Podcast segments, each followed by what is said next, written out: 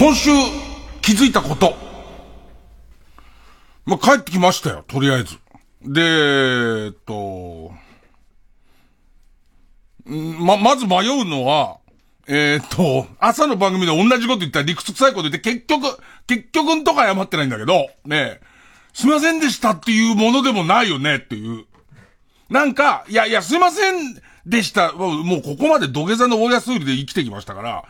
えー、コロナかかっちゃってすいませんでしたって言うことは別に可能なんだけど、可能なんだけど、だから世の中、コロナかかった人がすいませんでしたって言うのも、なんか違うような、すいませんでしたじゃあ。ねえ、もうなんかね、えー、っとね、まあ、今週気づいたこと、いろんなこと気づきましたけど、いろんなこと気づきましたけど、54のおじさんが、例えば、深夜の1時になんか規制を上げてることとかおかしいことだからね。なんか、ね。あとなん、わかんないけど、一人、基本一人じゃないですか。一人で面白いことを言おうとしてるのとかも、おかしいってことに気づいちゃったんですよ。で、なんかね、体が気づいちゃうというか、10日間とにかく家から出ないでくださいって言われるわけですよ。10日間うちからで人と接触しないでください。で、あと、その神さんと二人暮らしですけど、ちょっと生活圏を分けて、えっ、と、えー、隔離状態で暮らしてください。みたいなこと言われるわけですよ。で、そうすると、それでも、最初の何日かは、その朝の5時に起きて、5時半に TBS に向かうっていう体ができちゃってるから、必ずどんなに寝てなくても、なんかむくって起き上がって行かなきゃって感じになっちゃうんだよね。でもさすがに10日間もあると、そうね、5日6日もすると、やっと体が慣れてきて、そんな朝5時、ね、僕職業別に牛乳泥棒でもないですから、で、牛乳配達でもないですから、えー、朝5時に起きるとか5時半に家を出るとか、変ですよっていうことに体がいよいよ気づいちゃうんだよね。で、あと、家で、もう神さんもそばに寄れないから、まあ、神さんは陰性だったんだけど、そばに寄れないから、神さんと話しないから、基本誰とも話しないんですよ。ね。54のおじさんは独り言ってそんないっぱい言わないんですよ。独り言2時間喋り続けるなんてことはおかしいわけですよ。それを体が久々に気づくみたいで、朝5時起きるとか、一人の時は喋らない。朝5時に起きなくていい。ね。えっ、ー、と、えー、夜は寝る。一人の時には喋らないっていうことに気づいちゃうみたいなのね。だからなんか、あの、どうしていいのかよくわからない。で、やっと体が朝5時起きなくなったこの10日目ぐらいに、起きろって感じなんじゃん。もう仕事だから起きるってなる。だから、正直なこと言おうか。1時だもんね、夜ね。眠いよ、それは。ね、1、1時だから。夜中になんかさ、その、声張り上げて面白いこと言おうとかおかしいんだから、そんなことは。今、今そんな感じ。ね。えー、っと、まあ、一応、やり、やりま、だから、月曜ジャンクとかおかしいんだ。そんなこと言ってる人いないんだから。54歳にもなって。そんなこと言ってる人。ね。月曜ジャンク、伊集院光る深夜のバカ力。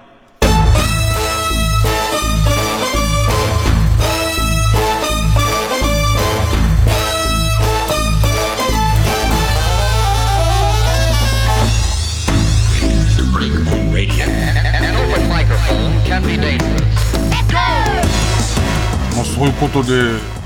まあずっとなるっつってたよね。なんだ、どうせなんだって、それも一番嫌なタイミングでなるよっていう、なんじゃねえのっていう話はしてたから、だ本当に正直なとこ言うと、なったって分かった時に、ちょっと笑ったね、なんかね。そう来るかみたいな。ね、言ったよねみたいな、一人で。ね、言ったよね俺、なるって、みたいな。で、あ、水曜日の番組終わって、で、夕方、夕方過ぎぐらいかな。ちょっと体調が、その日も多分水曜日の朝の番組のオープニングで、なんか喉の調子がおかしいから、下手したら花粉症デビューかもみたいな話してたんだよね。なんかしてたから、その時から変調始まってたのかどうかわかんないけど、とにかく夕方ぐらいになってから、あれなんか体調おかしいでちょっと熱っぽいなみたいになって、ほんで、その熱測ったら、8度ぐらいあって、で、その時点で、なんとかセンターみたいな。なんか発熱センターみたいなとこに電話かけて指示を仰いだら、えっ、ー、と、あなたの家のこう範囲内だと、この病院とこの病院とこの病院がその検査を受け付けるから、えっ、ー、と、検査に行ったらみたいな。ただ、えっ、ー、と、どの病院ももうほぼ、きゅ、きゅ、えっ、と、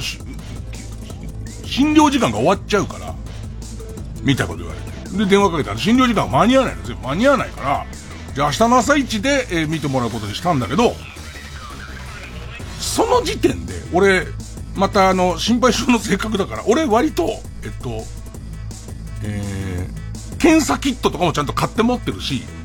それから神さんと、あの、もしもの時には、家をこういう分け方をして、お互いこういう隔離状態にして暮らすようにしようとか、えっと、トイレはこっちのトイレ俺が使って、この動線は俺ね、みたいな。で、えっと、俺が陽性で、えっと、そっちが、えー、濃厚接触者の場合はこういう分担で、えー、その逆の場合はこういう分担で、みたいなこととかを、割と事細かに決めてて。で、家にあったいわゆる簡易検査キットみたいな、抗原検査キットみたいなやつあるじゃん。で、あれをやって、あれをやったら陰性って出んだけど、どうも聞いてるこれコロナのやつだよってなんか、すぐ前にアナウンサーの近藤佳子ちゃんがなった時に言ってた、あの、そこまでひどい発熱もしなければ、すごい頭痛がしたりとかはないんだけど、鼻が詰まってしょうがないとか、喉がちょっと引っかかるみたいなやつが全部こう入ってるのと、あと俺そんなに熱出ないタイプの人だから、なんかその、この熱で、いやいやいや、陰性ともだらもう、これは、俺の個人的感想ね。抗原検査キットって、おそらく意味がない、な、なんていうのかな。陽性だって出たのに陰性ってことはないと思うんだけど、陰性ってはっきり出てるけど、陽性だと思うっつって、これ多分陽性だなってなってて。で、えっと、次の日、まあ休みますっていう、その、えー、朝の番組スタッフ電話入れて、病院行って、すげえかっこ悪かったのは、PCR をもう何度もやってて、PCR はなんかその抗原検査みたいなやつよりも、なんかこう、性格のイメージがちょっとない、イメージがあるから、きっとちゃんと本格的に病院で検査してくれるって時は、まず PCR をやるんだって、まあそういう覚悟で言ってるわけ。それでその、なんか待合室みたいなとこで待ってる。でいて、その、俺、PCR 何度もやってるとにかく唾がすごい、唾液が、すごい少ないから、いつもあの PCR の一定の量を、唾液を、あのー、必ず1回の検査で5リットルくれって言われるから、あのー、5リットルはもう出ませんよっていう、その分、カウパはすごい出る。カウパーで PCR 出れるんだったらみんなの分も俺出せる。みんなの分、みんなの分ってなんだよ、これ。2ミリリットルかなんか出すのに結構、それが俺全然出ないから、いつも、その、苦労するから、どんどん自分の番、自分の番が近づいてくる、近づいてくる間、もう唾溜めてようと思って。で、ずっともうその状態からずっと唾溜めてるわけ。ずっと唾溜めて、ずっと待ってたところで、問診が始まると思ってないからさ。その他いっぱい唾もう溜まってんのに、でいて、その、結局、うん、うんって言ってるわけもいかないから、結局そこそこ溜めた唾を一回ごっくんして、えっ、ー、と、問診全部受けて、この後何するんですかって、この後検査ですって言われるから、その検査のやつを取りに行ってる間にもう一回唾食べてるわけ。まさか鼻に綿棒入れると思わないじゃん。で、鼻の、何だったんだろう、あの唾は。で、俺の貯めてたやつは、ご迷惑かけないように唾食べたら、結構奥までグイグイって言って、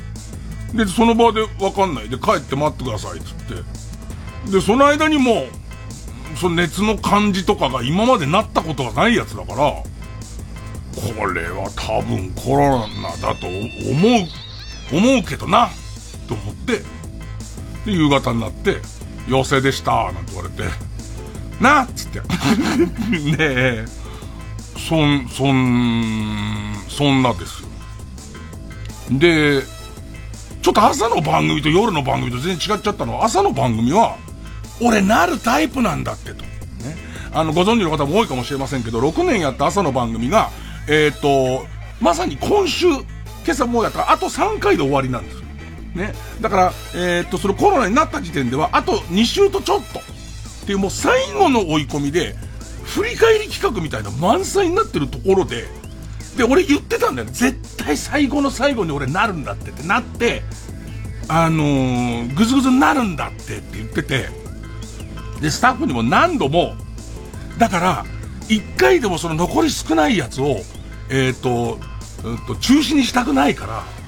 家からできる機材を、あらかじめ手配してほしいんだっていう話をずっとしてて、そしたら向こうから、その、機材がそんな台数がないから、ずっと置いとくわけにはいかないって言われて、じゃあ、もし、えっ、ー、と、他が使うってことになったら、速攻で返せる体制をこっちで用意するから、置いてくれて、いや、それは無理なんでって言われて、え、じゃあさ、俺もしコロナになっちゃったら、どうするって言ったら、なんとかしますって言われて、じゃあ、はいって なるしかないっていう状態で朝終わってるから、朝はもうさ、しょうがないっていうかさ、しょうがないも何ももうだって、俺の管轄から離れちゃってるから、もうコロナになっちゃった時は、もう全部お任せするで、もう行っちゃってるじゃん。一方、夜は夜で、あんたは他の人と違って相方もいなければ、すごいきちんとこう、こういう関係が密なタレントもいないから、あの、穴を埋めてくれるみたいなことがないから、まあ、あとちょっと、やり方が特殊な番組で、本当に俺ありきでやってる番組だから、えー、もし、それコロナになったらどうしようって話はしてたんだけど、コロナになったらどうするの解決策が、もう取りだめをやっとくしかないね。で、それに関してはディレクターの金子他が、いつでも取りだめをできる状態を作ってるんで、いつでも取りだめをしましょうってなってるのに、俺がその、朝のその最終回に向かう、そのごたごたの中で、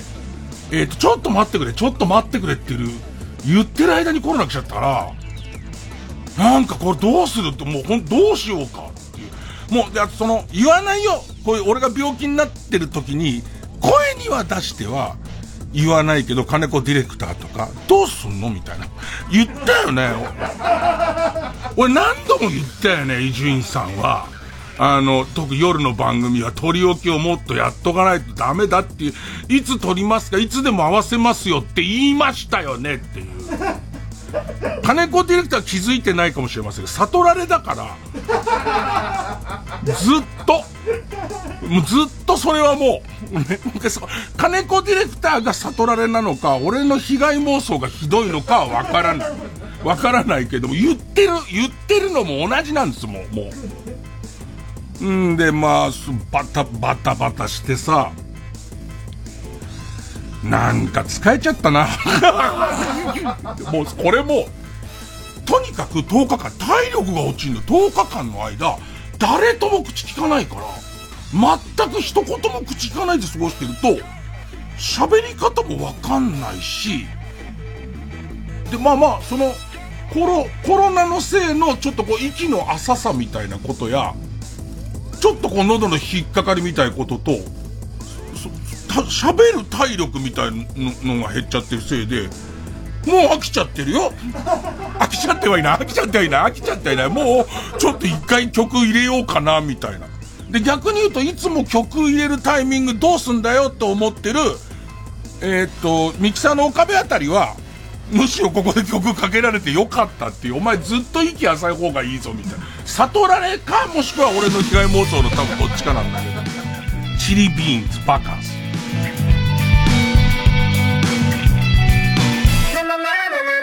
君のことよく知らないキュートなムードに溺れる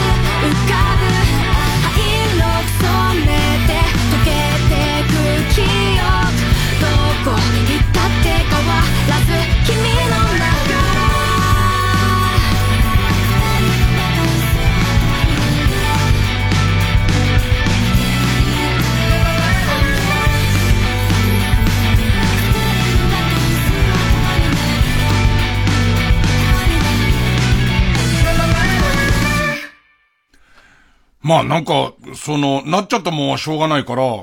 コロナになったことで、まあな、なってわかることとかも、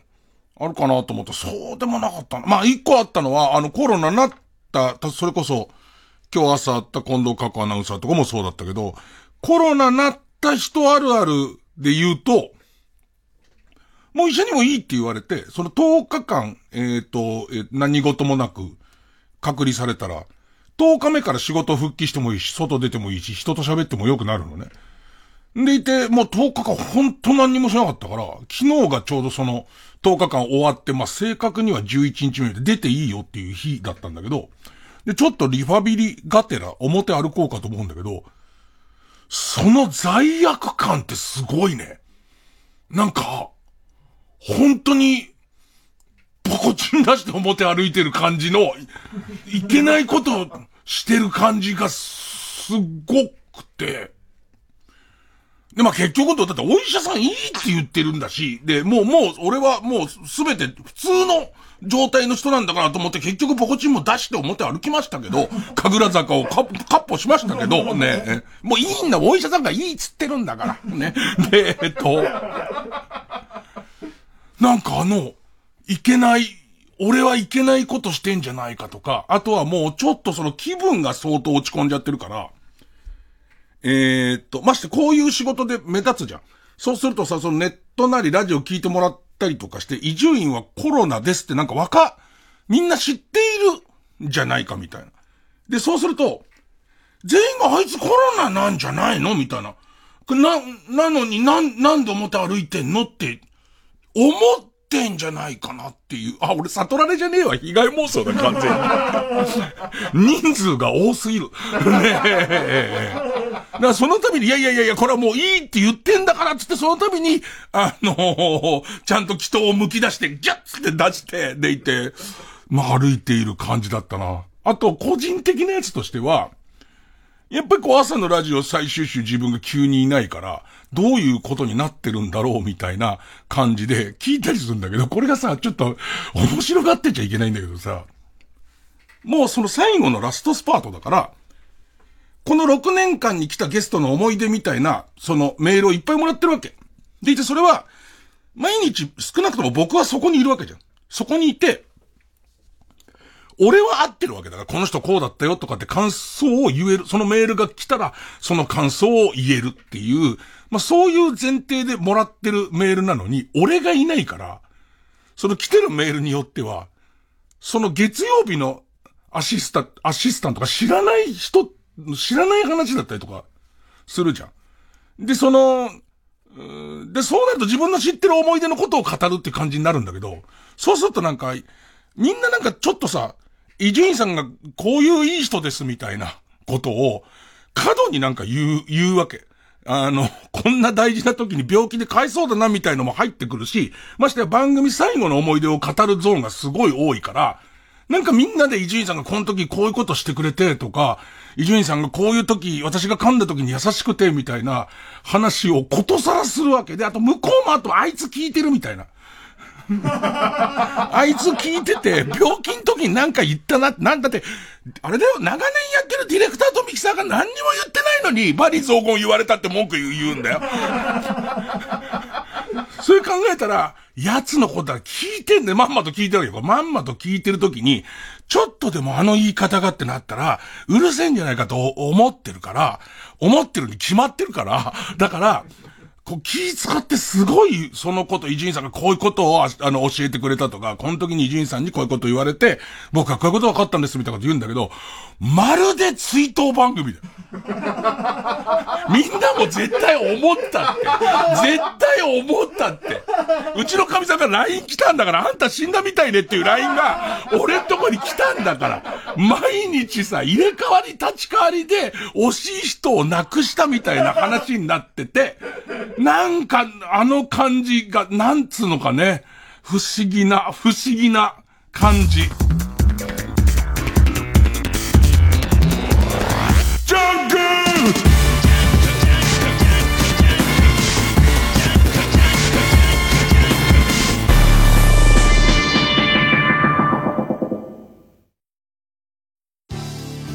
TBS ラジオジャンク。この時間は小学館中外製薬マルハニチロ伊藤園ホテルズ。他各社の提供でお送りします。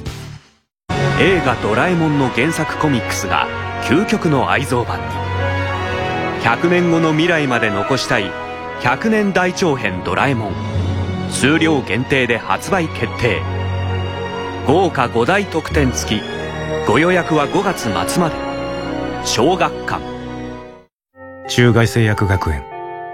今日はファッション誌の専属モデルと一般公募の読者モデルは全くの別物であることを数学的に証明します。どっちも同じモデルじゃないんですか？それが全く違うんです。そのあたりの違いをそれぞれの SNS やブログを参考にしながら数学的機能法を用いて証明していきましょう。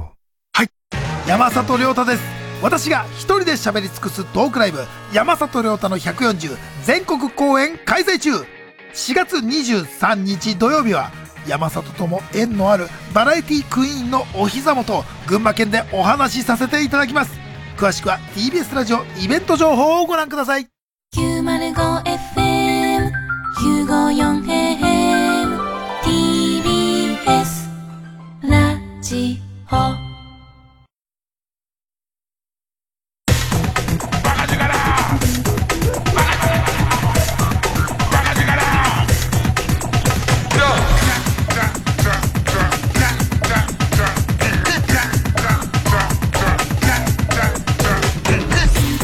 ジャンク一丁院光る深夜のバカ力。で、まあ、水曜にちょっと調子おかしいわっていう、その、えー、簡易検査みたいなのやって、それは陰性って出てんだけど、いや、俺多分これ陽性だと思う、思うんでっていうのを、その金子ディレクターと、まあ、宮崎プロデューサーと、まあ、昼とかもまあ、連絡して、で、で、そっからまたどうすべって話になって、まあ情けないのがさ、まあこの番組ずっと聞いてる方ならわかるでしょうけれども、コロナになった時用の素材を取ったんだよね。一回ちゃんと取ったんで、しかも2週分丸々取ったんだよね。2週分丸々取って、で、なん、な、あの感じ。あのー、非常食、最近の非常食のさ、パンの缶詰みたいな。昔の非常食ってさ、乾パンみたいなさ、なんか、まあまあ、非常だからしょうがねえじゃんみたいな。長持ちがメインだったけど、最近の非常食とかさ、TBS のさ、ラジオショッピングでさ、防災の日とかに売るやつをさ、その日本でくれたりとかするんだよ。うまいじゃん。すごいうまいじゃん。パンの缶詰とかなんかおかゆ見てるやつとかうまいじゃんか。あれを、こう、最近はこういうのになったんだなって見てるうちに、はっつって。ね。あ、ハンバーグとかも非常用とは思えん、はぁ非常じゃないのに食べちゃったの感じで。そうなんだよね。あの、いっぱい取ってあって使っちゃって、で、残り45分分しかないみたいな。なって、本当に言ってたんだ。本当にこれ取んなきゃって言われたし、これは本当に正直なし、被害妄想でも何でもなく、金子ディレクターも、えっ、ー、と、えっ、ー、と、宮崎プロデューサーも、いつでも撮れるスタンバイはするし、それスタジオは撮るんで、伊集院さんのゴーサインでいつでも撮れますよっていうところまで、ずーっと言う、言う、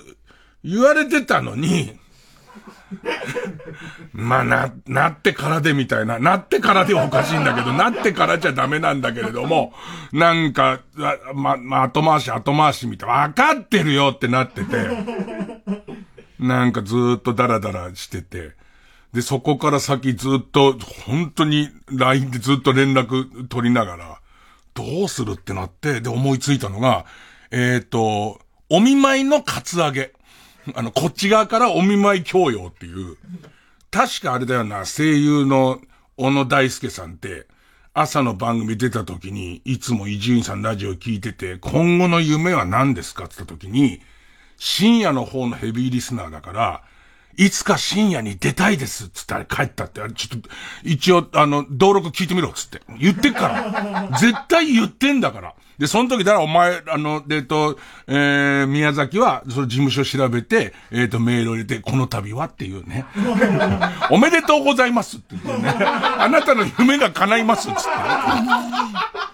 言いましたよね。あの、えっ、ー、と、夢は伊集院光の深夜の番組に声の出演がしたいって言いましたよね。いや、すぐとは、いや、すぐとはじゃないですよ。言ってますから、そっちは。しかも、なんか伊集院さんのこと尊敬してるとか言いましたよね。尊敬してる人がピンチってことはどうすんすか？どうすんすか？みたいな、まあそういう、そういうやり方です。で、松村くんも。松、松村くん、まあもう小野さんもすごか、もう本当俺の中では、すげえなこの人って思ったよ。だって、その、あの原稿っていうか自分が本当にそれ脚本は書いて、で、なるべくかっこ、あの、俺なんだけどかっこつけて、みたいな。ね。それ伊集院じゃないだろぐらいのかっこつけ方をしてぐらいの一行の演出書いたんだけど、まあ、ちょっとスピードを落としつつかっこいい声で見てちゃんとやってくれて。で、あと松村くん、すごかったな。ちょっと震えたな、なんか。あの、昔から仲いいんですよね、伊集院さんと松村くんは、みたいな。で、まあ、松村くん人がいいから、こういう時言ったらやってくれんじゃねえかっつって、とりあえず話、急の、松村くんのスケジュール、その日行って、得体の、しかも松村くんの得体の試合も読まされてるわけじゃんか、実際。行って、その次の日みたいな、ね、翌々日に、あのーえっと、撮らせてくださいみたいのでやってくれて、もう腹抱えるほど笑ったな、なんか。あの、本当に、天才だよね。なんか、たけしさんが、言いよどんでるところとか、なんか、たけしさんが、背伸びして言ってるみたいな風味とかもた、今日すげえ惜しいことがあったんだよ。で、その、この難しいのは、この、お見舞いのカツアゲ？お見舞いのカツアゲは、心の隙間に入っていくしかない。いいタイミングでスッと体入れてって、どうも伊集院がいつもお世話になっておりまして、その伊集院がですね、の感じの、玄関を開けさせなきゃ。玄関開けさせたらこっちのもんだから。安全靴履いてって入れちゃえばいいからな。向こうがどんなに閉めようと思ったら、こっち安全靴だからさ。もう、実は鉄板入ってっから閉まったっていたかもなんともないから。ね、やめてくださいよなんて言いながら、やればいいんだけど、そこの隙間が空いてるかどうかをちゃんと見ないと。えっ、と、松村くんは誰に対しても優しいから割と開けっぱじゃない。でいて、小野さんはついこの間もう現地が取れてるって開けっぱな状態じゃん。でいて、実はあの時、俺の中で、あの、あずみくんに、はーってだけ言わせたいってやって。あずみくんの歯が欲しいと。だなんかだからもうさ、どういう非合法な手を使ってもいいから、あずみくんのデスクの下に、こうやって潜んでって、潜んでって、なんか金玉袋に、と熱い吐息をかけることで、隠しマイクで、はーっていうのでもいいから。歯を、どうにか取れないかと思ったんだけど、俺、あずみくんと全然会ってないし、交流がないし、また、あずみくんが朝始まってからめちゃめちゃ忙しいから、ほいで一応それをキーレアナウンサーに、あのー、なんとか取れねえかなって言うんだけど、やっぱキーレ君は逆に超上司で超先輩だから、だい、はーって言う、言ってくれって、お願いだからはーっつってくれとか、あとはもっとキーレ君が、えっと、呆れ返られるぐらい失敗を目の前でして、ため息つかせるんでも何でもいいから、はー取ってくれって言おうと思ったんだけど、さすがにキーレ君も上司しくじっちゃうことになっちゃうし、みんなも割と、あずみくんと仕事そんなしてないじゃん。ね。でいて、諦めちゃったんだけど、今朝あずみくんさ、わざわざさ、ラジオと終わりに来てくれてさ、あの、ラジオとお疲れ様でしたって言ってくれてさ、うわー、取れたなーと思った。あずみくんがそんなに思ってくれてると、ラジオとのこととか、あじ、あずみくんと、ちょっとこう、因、因縁っていうか、因縁って言うと変なんだけど、えー、っと、昔、日曜日のラジオを僕10年間勤めて、で、10年で辞めたんですよ。で、10年辞めた時は、珍しく円満に辞めたんですよ。円満に辞めたんだけど、あずみくんが、なんか伊集院さん揉めたんじゃないかっていう噂が広がって、でいて、と、あずみくんが、あの、感極まって、最終回の時に僕絶対偉くなって、その、伊集院さんの番組をまた復活させますみたいな、なんかトーンになっちゃって。それでして、いや、揉めてない揉めてないって なったっていうのが、もう何年前？日曜サンデーの前の番組の時だからあって、で、それで今回なんだけど、でいて、まあ、そんな話もしながら割とフランクに、えっ、と、6年間お疲れ様でしたなんて話をした言う。だからさ、歯は、歯取れたらすごかったな。な、キリがねえな。キリがないんだけど。でもだから、本当のたけしさんのさ、あの、なんだっけ、あの番組。えーっと、えー、ニュース、ニュースキャスター。ニュースキャスターの最最終回見てたけど、情報セブンデイズか。情報セブンデイズの最終回見てたけど、なんかわかんないけど、あの、最後のたけしさんの挨拶聞いてて、松村君の方がうめえなと思って。いやー、で、久しぶりにあの感じだわ。で、結局なんだかんだでいろんな人の素材もらって、で、自分もやっぱ書くのにすごい時間かかったりとかするから、あんなにラジオにリクエスト出したの初めてだよ、俺。ね、で、全部出来上がって納入できたのが、おそらくオンエアの3、4時間前かな。オンエアの、まあ、直前とまではいかないけど、前、2時間前ぐらいか、2時間、まあ、十分直前だわな。ね、2時間前ぐらいに入って、で、裏話をすると、俺、そこまで声もひどくなかったから、自分でリモートで喋って、スタジオにはみんないて、その、と、俺は家からやるっていう手も、俺の、こう、その、家の機材とかでもできないかとかあったんだけど、もしギリギリまでスタンバってて、悪化した時に、もうどうしようもなくなるから、もう録音にしようって、まあまあいろんなことあって、で、まあ、そら、そのディレクターも、それこそ河野の娘もすげえ頑張って、河野の娘、俺の予定では20分喋るはずだったんだよね。持ってんな、ギャグ、踊ります。ラジオで。踊りますって言ってたよね。で、えーっと、なんだかんだって、全部の品されたのが2時ぐらいで、俺久しぶりに味わった、俺何以来と思う。それこそ、ビートたけしのオールナイト日本以来ぐらいかな。自分でだから始まると心配もあるし、ちょ、ちょっとやっぱ迷惑もかけてる感じもあるから、その完成版を聞こうと思うわけ。ラジオの前で。寝落ちしたね あの感じ、はぁ生島さん喋ってるの。あの感じで言ってその後全部ラジコでタイムフリーで聞き直してラジコあってよかったみたいなやつと。あとなんかこう、想像してたコロナと、本当にコロナになるっていう深刻度ってやっぱ違うから、だからあの9月に撮った素材の、なんか最後の方調子乗って、もう死んで、死んでんだからみたいな話してるの、なんか良くないね。すごい思った。すごい良くない。良くない番組、今 TBS で良くない番組やってますけどって言おうと思うぐらいあれ良くないなと思った。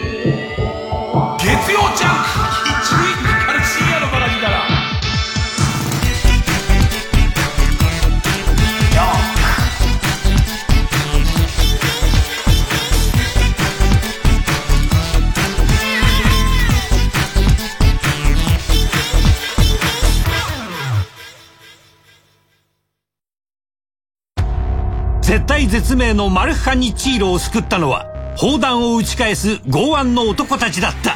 降臨最強の遺伝子軍団次回パイレーツマルハニチーロ進め横浜 d n a ベイスターズサインくれマルハニチロライムスター歌丸です。プレイステーションプレゼンツマイゲームマイライフ。番組の放送も残すところあとわずか。そこで、この5年間で印象に残ったあのゲストのあのエピソード募集中です。いろんな衝撃的な話とかいっぱい出てきましたよね。マイゲームアットマーク tbs.co.jp までお送りください。マイゲームマイライフは木曜夜9時から。ねえ、呪いのホームページって知ってる？見たら死んじゃうんだって。呪いを解く鍵は、オンラインホラーシアター×ウミガメのスープ心霊配信の夜開催中詳しくは心霊配信の夜で検索。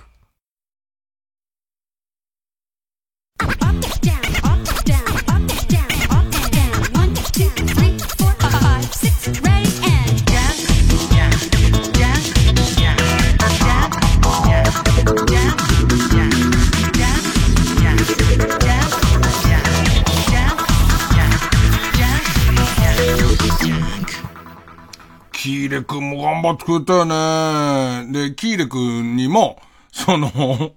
実際はこう、素材取ってもらうごとに、ちょっとそここういう感じにしてみたいなことを、あのーリモートで、リモート、フェイスタイムで、ちょっとキーレ君そここうしてくれるみたいなのをす、すげえ忙しい中急に言われて必定原稿読まされてんだけども、俺の感じとしてはキ、キーレ君にどうしても分かってもらいたいとこ、分かってもらえないなっていう、あの、真面目なキーレ君に分かっと、ままだまだ若えなと思ったのは、備蓄素材があって話してたじゃん。備蓄素材、今までこう蓄えてあった素材が45分間あるんですけどっていうんで、何回か備蓄素材って話してるじゃん。あの時に俺の、その、ディレクションとしては、ちょっとだけ聞いてるリスナーの頭の中にビチグソが、その、あれって今ビチグソこびりついてたみたいな。真面目なアナウンサーが喋ってんのに、ちょっとビッチビチのうんこが、もう、こう、ちらっと横切る感じで備蓄素材つってほしいって言うんだけど、意味がわからないみたいな。はみたいな。いや、だから、表面では備蓄されてる素材ですよっていう今までからずっとある素材をお聞きいただきますって真面目なコメントをしてんだけども、ほんの1ミリだけうん、備蓄、ビッチビチのうんこの感じを入れるっていう、みんなできんだよ、アナウンサーはつって。お、お前、家庭なお前はっていう。そ、ちょっと入れる、そのテクニックで聞いてると、あれ？つって。ちょっとうんこ臭いって、そうそう、気のせいかってなる感じが欲しいって言うんだけど、それはできてなかったね、まだね。ちゃんと普通に 普通に備蓄素材っつってたね。で、あとは、本当に思ったのは、だから、木金、土日、月ぐらいは、このことでいっぱいな、どうやろうかっていう。本当に最初は、自分で喋ろうと思ってたから、そのための、じゃあこっち側はどういう機材を使えば一番いいのかとか、考えてたんだけど、いや、そのやり方だと、もし万が一、自分の状態が急変した時に、何にもできなくなるっていう。河野とは2時間になるっていう。踊り疲れちゃうじゃん、もう。踊っちゃダメなんだっつうの。で、それでいて、じゃあやっぱり、その最後の安全策でと、取り物の企画にはしなきゃダメなんじゃないか、みたいな話になっと、なったりとかして、逆に言うとこの前半戦は充実割としてたんだけど、もうその後、えー、熱も下がって何でもないんだけど、やること何にもなくなっちゃって、で、もうずっと暮らしぶりは、残り何日間をとにかく潰すっていう。自分の部屋でずっと潰し続けるしかやることがないわけ。で、ただただ寝るっていう。ただただ寝るで言って、テレビ見てても、戦争のニュースばっかりじゃん。もう戦争のニュースと、コロナ大変ですよのニュースしかやってないし、で、えっと、誰とも会わないしってなってると、もうとにかく寝る、無理やり力技で寝るしかないんだ。で、寝て、起きて、で、ゲームやって、で、ゲームも疲れちゃうから、目回ってくるから、ゲームも疲れちゃうと、また寝て、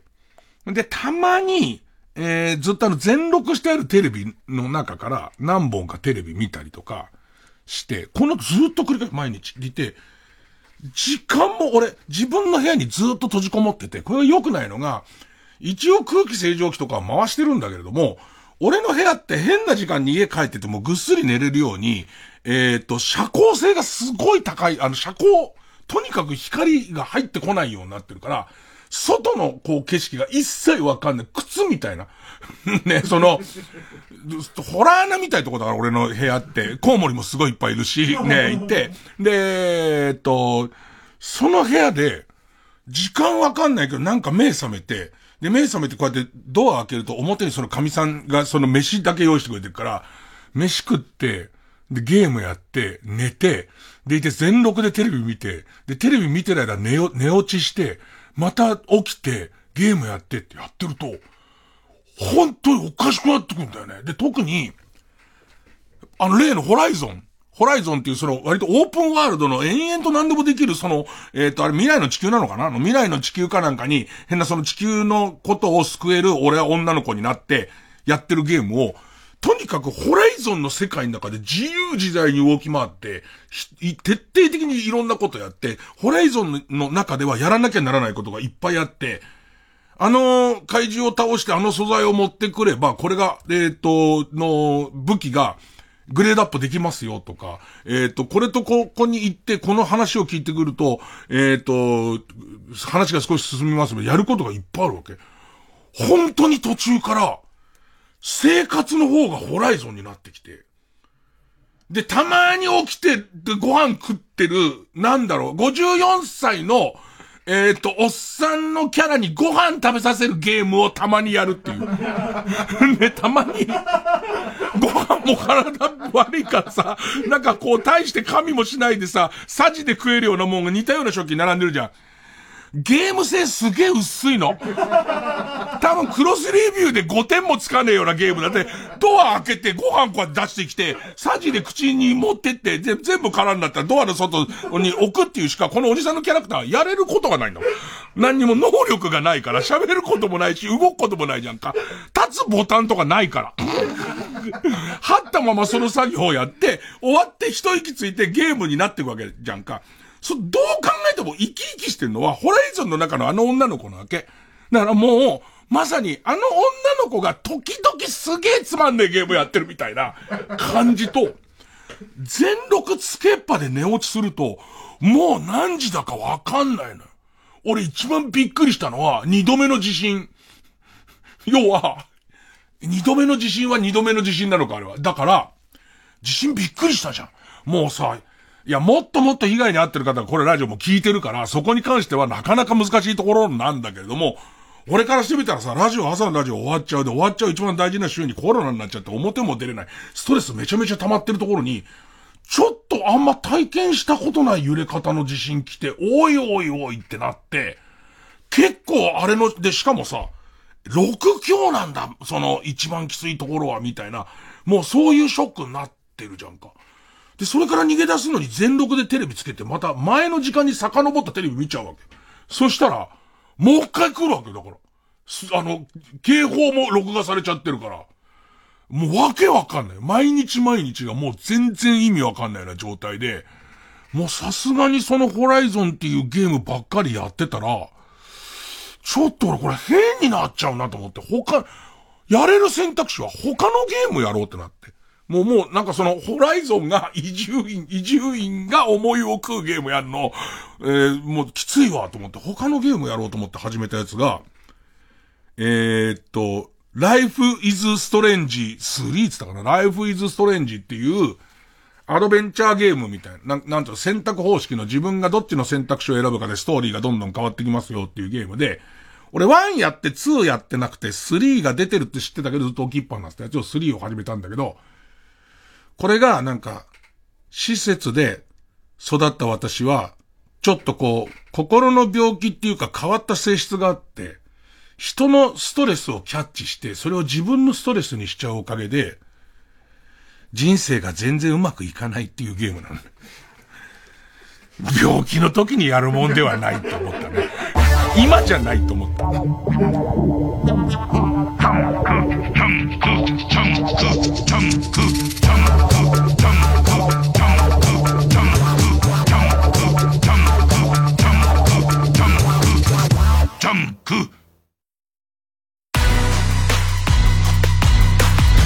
ここでダパンプの「リーンバック俺たちのキーワード」をお聞きください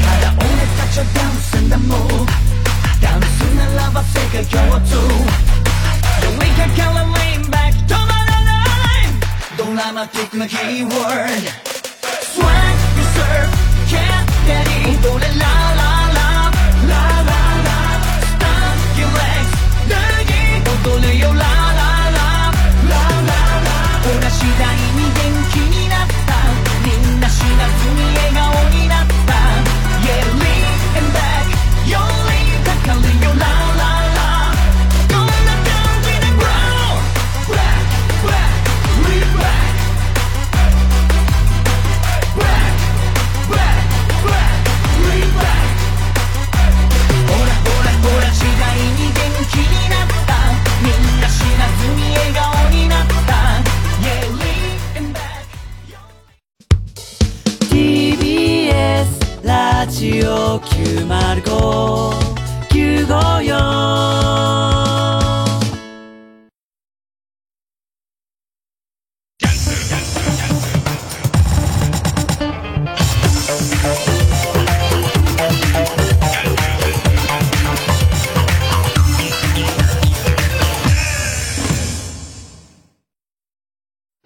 松田くん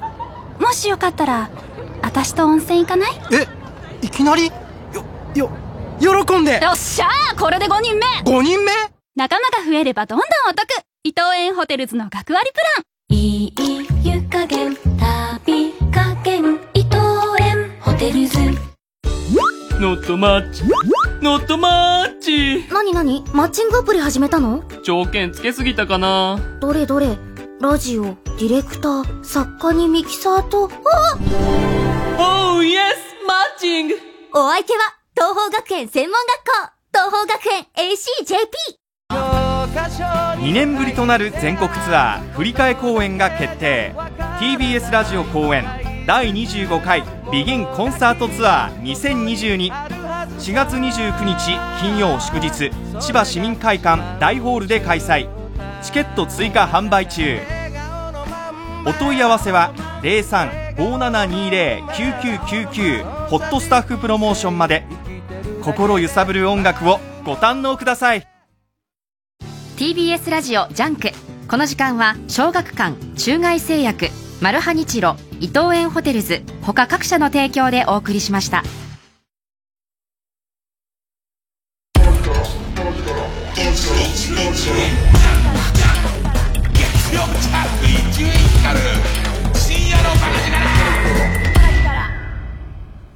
教えて老害さん。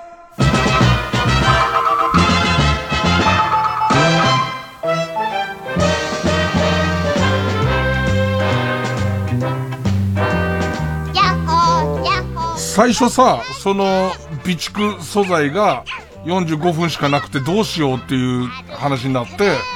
で、最初に出た企画が、20年前のこの番組を丸々再放送しねえかっていう話になって、でいて、その20年前の、その、えーっと、番組聞いて、で、特に、うちのその若手構成陣が、もう20年前だ。だって若手構成陣ってこの番組始まった頃とか、やっと生死が終わった頃、え、そうだよね。そうなんだよ。あの、だから、大家くんとかは、ギリお父さんの清掃に、一丁引きの一匹ぐらいの状態にプルプルプルプルってやりながら、お母さんの女性器の中をまっしぐらみたいな、そういう頃、そういう頃だったりすんだ、なんつって、まあまあ20年前だから、それこそ自分が幼稚園ぐらいの時の、この番組を聞いて、でいて、その、ビンちゃんはちょっと上だから、ちょっと上だけど、まあそれでも聞きながら、あのーここよくわかんねえってとこを質問してもらうみたいな。当時の世相が入ってるから、フリートークに。そういう形でやってもちょいちょい止めながら、ここどういう意味ですかみたいのに対して一時説明するみたいのやろうかってやったんだけど、びっくりするほどわかんないみたいで、例えば、一番わかりやすいのは、タンポポと共演したっていう話をしてるのを、二人はずっと、あの、白鳥と河村のことだと思ってるんだよね。だけど、その当時は、この TBS で番組やってたタンポポは、えーっとね、かごちゃんがいたのは、僕かごちゃん石川理香、あと誰かなまあ、要は、えーっと、やぐ、やぐっちゃん、えーっと、もう一人、中曽根康弘だったっけ？何台とかあるから、何台とかあるかわかんないから、メンバーが全然違う分だよ。まあまあ、要は、あのーモーニング娘。の中のユニットのタンポポ以外を指すことだと思ってない。で、覚えてんだよ、その回のこともに、あれ20年前かと思ったのは、なんか TBS のイベントに珍しく出るっつって俺出て、出た時にちょっと、あ、どこでやったって結構でかい、青年館みたいなでかいところでやって、で、その時に、俺ブリーフ一丁でステージ出るっつって、ステージ出ることになったんだけど、したら、かごちゃんがドン引きで、あの、同じ袖にスタンバイしたかごちゃんがドン引きで、かごちゃんなんか、俺が当時、NHK 教育、E テレで出てた、歴史の番組の、なんか歴史のお兄さんっていう認識らしいのよ。が、わざとちょっとうんこつけたブリーフで目の前立ってるわけ。ね。そのことにショック受けて、かごちゃんの人生ちょっとずれたらしい。ちょっとだけだよ。ねえ、ちょっとだけだよ。あれきっかけでずれたらしいんだよ。でももう、ことほどさようにそういうことが、要するにちょっとずつわかんないとこあったら、たまに止めて、ツッコミとその説明を取ろうとしてたら、たかだか20年前の放送で結構こう、これ何ですか？これどういうことですか？とか、結構多いっていうことに気づいて、いみんなで手分けして嫌ってほど20年前のそのテープ聞いたんだけど、やっぱやめたっつってね。まあ、どっかでこの老害さんのコーナーで使えないかなとも、一回 CM 入れますか、一回 CM 入れましょう。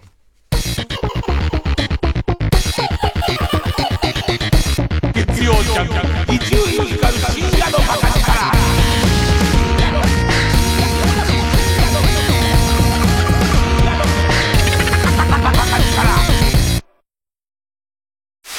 タイムマシンの完成じゃ。さすが博士。まずはわしが生まれた頃のアメリカへ。博士ってアメリカ生まれなの？うわ次は未来に行きましょう。いや未来には連れていかん。未来は自分で切り開くんじゃ。音で未来を切り開け。東邦学園専門学校放送音響科。どうも木梨憲武です。第2回木梨フェス音楽会 in 両国国技館開催します4月2日はヒット曲歌手選抜大感謝祭の会。ゲストには綾小路翔さん桃色クローバー Z ナオトインティライミさん香原朋美さん中井貴一さんなど豪華メンバーが登場。そして4月3日は？木梨選抜曲一人でまあまあ歌う会。こちらはどんなライブになりそうですか？わかんないです。2日3日あのメニューが全部変わっておりますんでどちらかまあ両方来てもいいんですけど遊びに来てください TBS ラジオ公演第2回木梨フェス大音楽会は4月2日と3日両国国技館で開催。チケット好評販売中。詳しくは木梨フェス大音楽会で検索してください。遊びに来てよろしく。行こう献血。明日の予定がノーマーク？ノーマーク？なら。献血行けばいい。待ち時間がな。事前予約でスムーズに。これぞ令和のスマート献血 Let's reservation 予約して。行こう献血!日本赤十字社。伊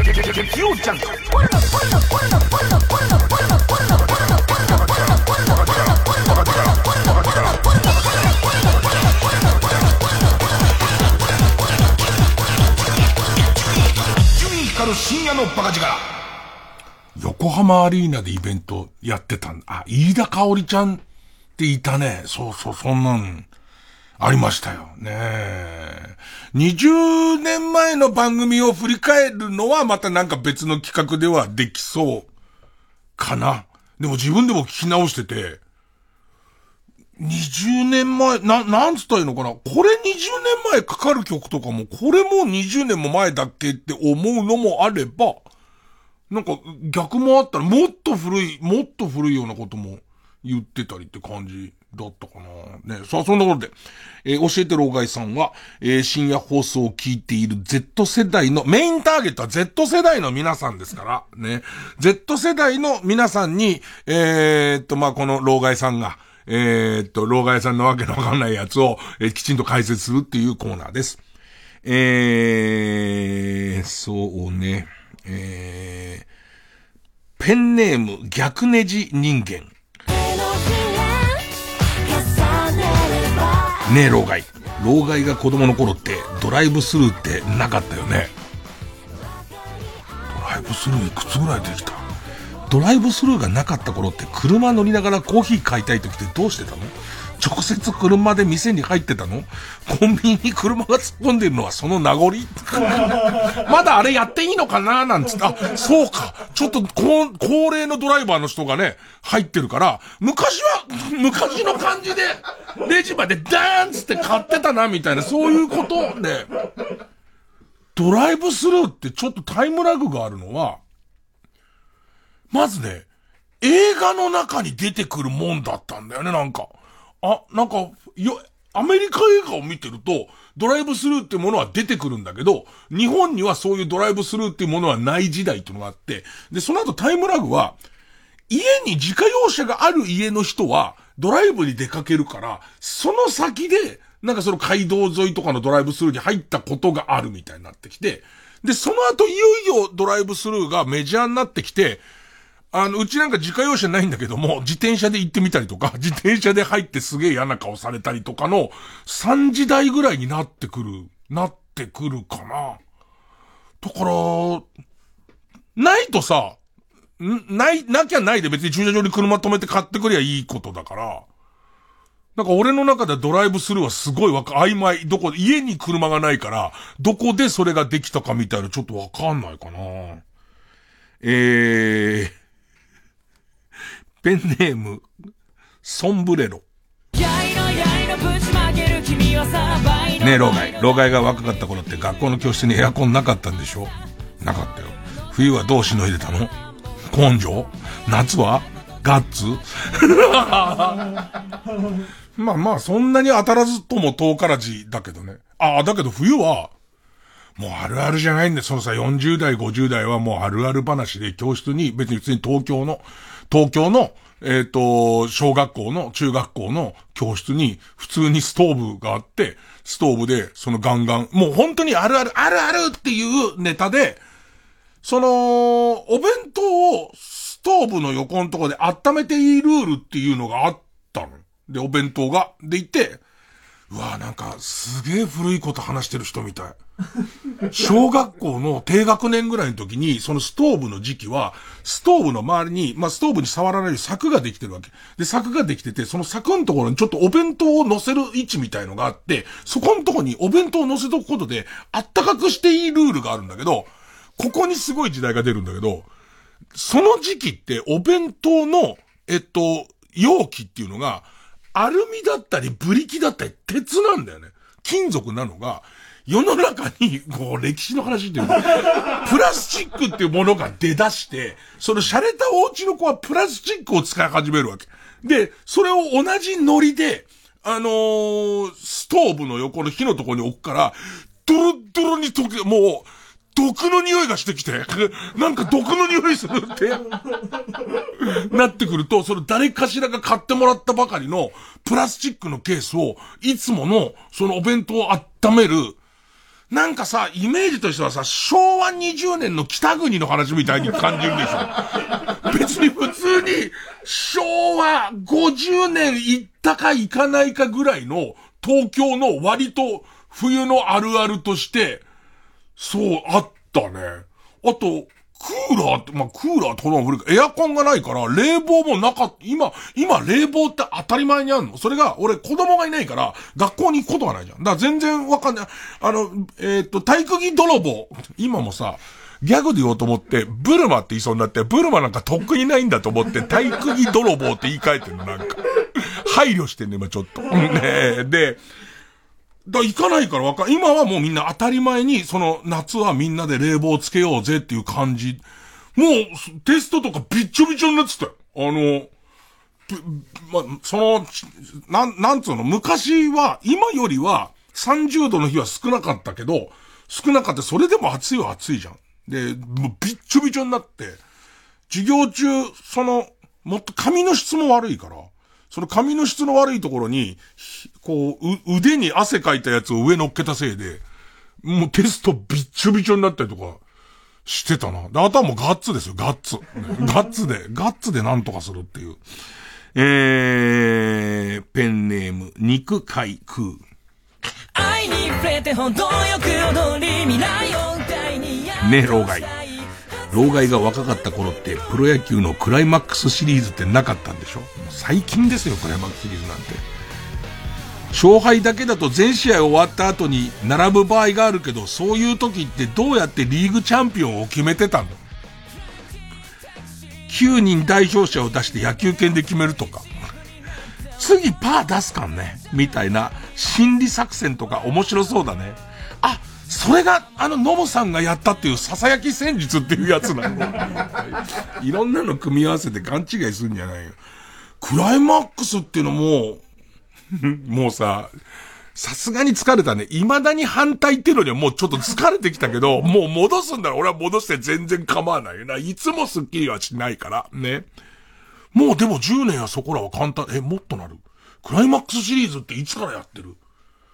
いや、なんか出た時はずっと違和感があったし、おじさんとかはやっぱりクライマックスシリーズなかった頃を覚えてるから、もっともっと違和感あって、もう謎の、今思えば、俺が生まれて野球見始めた頃はそのルールだったから、それが当たり前と思っちゃってんだけど、プロ野球の長い歴史の中では、ほんの一定期間だけ、全校規制っていう、そのパリーグは65試合でもうシーズン終わり。でいて、そこで優勝決める、えっと、前半の優勝を決めて、後半またそこをチャラにして、65試合もう一回やって、で、そこでまた優勝を決めて、この全国の優勝同士が戦うみたいなやつだったんだよね。だけど今思えば、その全校規制の時期なんか、俺が見始めてからの、見始めた時に全校規制を何年か前から始めてて、で、しばらくやってたせいで、それがすごい普通の頃だと思ってたから、だから多分クライマックスシリーズなくなりましたよって言うと、なんか今の人たちにとってはすごい不自然で、長年やってきたルール変えるなって、なるのかねなんかそんな感じ。2007年からってことはもう15年もやってるってことでしょ？多分全校規制って15年もなかったような気するんだよね。割とほんの一瞬だけ変なルールって言って。で、しかも前期も後期も阪急優勝するしみたいな。だからあんま関係ねえしみたいな感じに結局なっちゃったんだよね。えー、ペンネーム無職継続中。ねえ、老害。老害は若かった頃、クレヨンしんちゃんってやってなかったんでしょ？アイドルがやるファンでも微妙なモノマネって何だったの？えー、目玉親父だった。いい線言ってんだけど、一時期、そのアイドルの子に私モノマネできるんですって言ってやって、うん、っていう感じになってたのは、俺の記憶だと、グーグーガンモっていう、グーグーガンモっていう、わかんないけど、今、嬉しかったのは、河野和夫は、まあ、40代後半は、すげえ納得いってくれてるけども、これがみんなのその、老害全員のスタンダードかどうかわかんないんだけど、グーグーガンモっていうなんか鳥の、なんかキャラクターで、グーグーガンモですっていうやつ、やるアイドルの、いっぱいいたよね。で、全員が失笑してたから、俺の感覚ではグーグーガンモと、えっ、と、小田慎之介だは、多分、同じやつだと思うんだけども、だからあんだね。必ずその年々のやつね。うわ、久々にグーグーが、グーグーガンモいや、これ似てねえんだよ。俺モノマネできないから似てねえんだけど、グーグーガンモのモノマネをやる中途半端な位置のアイドルは、すげえいっぱい、ボムの白黒ページに載ってるようなっていう、まあ、この表現もおっさんだけでしょ。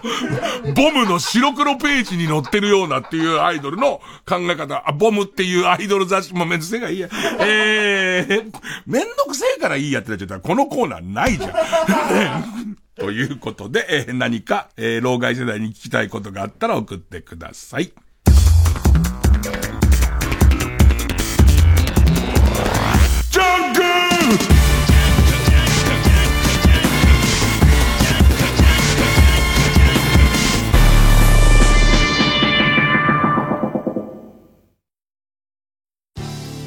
TBS ラジオジャンク。この時間は小学館中外製薬マルハニチロ伊藤園ホテルズ。他各社の提供でお送りします。一世を風靡した極悪レスラー。ダンプ松本の壮絶な下積み時代を描いた漫画「ダンプ・ザ・ヒール」コミックス発売中。信じられないいじめを乗り越えてダンプ松本は誕生した。小学館。映画制作40周年記念感動の名作を迫力のフルオーケストラで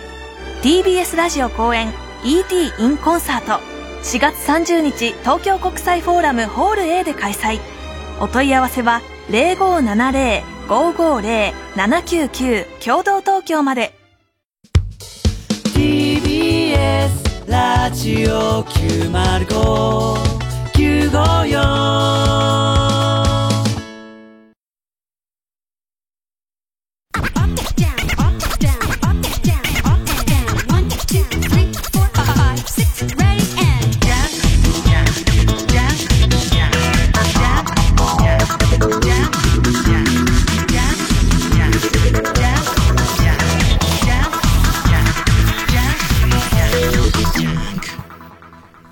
直そう私のひどすぎる偏見コーナー。春を愛する人は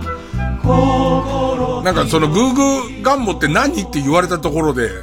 Z 世代の君らに説明する何もないよ。なんかコーヒー嫌いなんだよな、なんか。コーヒー嫌いみたいなのが多分、あったような、なかったような。でいて、多分最初にやったのはモノマネ芸人の人やったと思うんだけど、そのモノマネの真似みたいので、なんかアイドルの人がもうとっておきのモノマネやります、みたいな。グーグーガンボです、つってたよ。で、ファンだけ可愛いみたいな 感じの。えー、さあ、えー、直そう私のひどすぎる偏見のコーナーです。えー、人というものは人様を色眼鏡で見てしまいがちです。で、えー、このコーナーは皆さんが持っている偏見を告白することで反省し、世の中をより良くしていこうというコーナーです。だからさ、さっきの俺の被害妄想なんていうのはさ、結局、その、コロナの、コロナにかかってるかもしれない俺が、街を歩いてると嫌だってみんな思ってるんじゃないかって思うどこかには、俺は周りを歩いてる人がコロナだったら嫌だっていう偏見を持っているから。ということになりますよね。ね。で、こういうことを、あのー、ちゃんと自覚した上で消していくためにやっているコーナーですから。あるあるみたいな反応の仕方をしてたらダメです。ね。大丈夫。これぐらい言ってから始める。これぐらいちゃんと言っておかないと混乱する。このコーナー混乱しますからね。えー、ペンネームかばやきさんだいう。これ選ぶ基準が自分ではあんま分かってないんですけど。力士はカルディに行かないっていうのが。なんですかねカルディ思い浮かべてくださいよ。力士が入り口でコーヒーもらってんの想像つきます？そういう、なんかあの、あんなちょっとのコーヒー飲まなそうでしょ？あとなんか力士向けのものが、何？力士向けのもの 力士向けって何なんだよ？あの、なんかそ、そのみんなちっちゃい感じとかするじゃないですか？あと、俺なんかは、あの、狭い感と、あの中をちょっと探検しながら見つけるのとかが、嫌なんだ。なんかこう、えっと、倒しちゃったりしそうだから。だから自分に対するその、そのコンプレックスみたいのもこれを選んじゃう理由かもしれないんですけど、力士はカルディに行かない。いや、力士だってカルディ行きますよ。ねえ、ペンネームボブサップ。バンドを、バンドをやり出した元子役は終わりの始まり。いや、これは多分昔そうだった気がする。昔はそういうことがあって、なんか子役の人がある程度の年やるとなんかバンドに目覚めたり、ロックに目覚めたり、だチン、チンゲが入る頃に何か、あの、多分男性ホルモンとバンドが多分何かこう、えー、反応するんだと思うんだけど、ね。坂上忍さんとかも子役から途中一回バンドやってるし、まあ、ケンちゃんシリーズっていうのも相当説明はいるんだろうけども、ケンちゃんシリーズ、その子役が活躍する、その子供向けのやつなんだけど、そのケンちゃんシリーズも、二代目ケンちゃんも三代目ケンちゃんも途中バンドになった気がする。でもこれ今は、あんまり、福くんとか、こ、こ、心くんとかがなる雰囲気はないから、多分これは昔の偏見なんじゃないかな。えー、ペンネーム釧路ダンディ。紫色のパンティが頻繁に落ちている地域には知女が住んでいるはずだって書いてある。わかんないんだけどさ、なんか、昔ね、昔ね、そのエロ本に、その下着がついているみたいな、その立体的に楽しみたいってことじゃない？やつがあったんだけどさ、それとかで紫色のパンティーのついてるエロ本ってすげえいっぱいあった気がするの。なんか俺の頭の中にある、その、えっ、と、パンティーがついているっていうエロ本、なんか紫色か真っ赤なイメージなんだけど、果たしてあれが女性が履いていたのかっていうと、そういうことでもないよね。要するに男の妄想の中での、妄想をかき立てやすい、のが紫色のパンティだって、紫色のパンティって全パンティの中の、全パンティの中の割合って相当低いよね、おそらくね。えー、ペンネーム北あかりの目覚め。山ガールは熊に勝てない。勝つ人もいますからね。ね、山ガールの中でも特別な修行をした山ガールは、熊にも勝ちますからね。えーペンネーム豆腐小僧。時はそうは、喘ぎ声が丸ぎ声。でもそうだよね。時はそうで、あの世代の漫画家たちが、エロいことしてないはずがないよね。いや、なんか、お、春画とかすげえ書いてみんなで見したと思うんだよね。テラさんが、テラさんの、テラさんが怒るんだろうな。あ多分。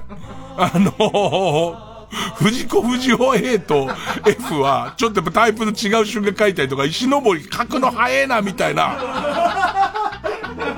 石登り書くのすげえ早えなっていう。で、あのー、角田二郎とか怖い。角田二郎必ず和服のやつ書くからみたいなやってるとこに、テラさんが入ってきてみんなに対して、そんなことをするためにペンもインクもあるんじゃないって怒るようなことは、ゼロじゃ絶対ないし、連れ込んでやってんなみたいなことだって絶対、それが健全な漫画として書いてないだけで、絶対あるよね。って言って、あいつ、や、またやってるみたいなのとかも、絶対あったはずだし、あとさ、漫画道の中に、それこそ一番最初売れっ子になった石森章太郎さんが、8ミリ映写機買ってくるみたいなシーン多分あって、で、その8ミリ映写機でみんなで自主映画撮るみたいなの、のシーンとか出てくるけど、ブルーフィルム見てるよね。いや、あの、俺の小学生ぐらいの時までは、エロ本の後ろの通販のコーナーに、ビデオテープがないから、ああいう8ミリの、えっと、エロ映画、エロ映画って通販で売ってたから、彼ら金持ってんじゃん。絶対見てるって、絶対見てると思うわ。えー、もう一個ぐらい言っとこうかな。ペンネームかばやき三代。ギャルは自爆霊にならない。さっぱりしてそう。すね。なんか早く、輪廻のスピードが速そう。なんかその辺がまた、ねえ。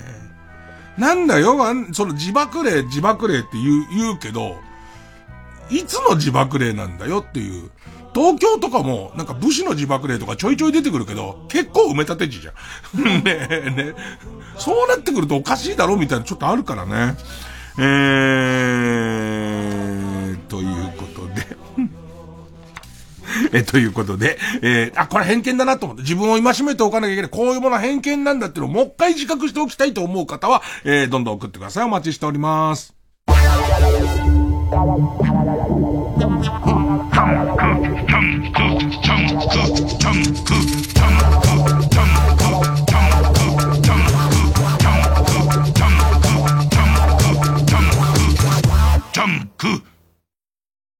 浜田めぐみです。笹本玲奈です。TBS ラジオ公演、ミュージカルメリーポピンズ、 Supported by Sky、待望の再演。ウォルト・ディズニーとキャッツ、レ・ミゼラブル、ミス・サイゴンなどの人気作のプロデューサー、キャメロン・マッキントッシュの最強タッグにより生み出された作品です。たくさんの魔法が仕掛けられた舞台セットに、つい口ずさみたくなる、スーパーカリフラジリスティック・エクスピアリドーシャスなどの名曲、そして圧巻のダンスシーン、夢と魔法の傑作ミュージカルが4年ぶりに帰ってきます。メリー・ポピンズ役を私、笹本玲奈と浜田めぐみ、バート役を大貫祐介、小野田龍之介。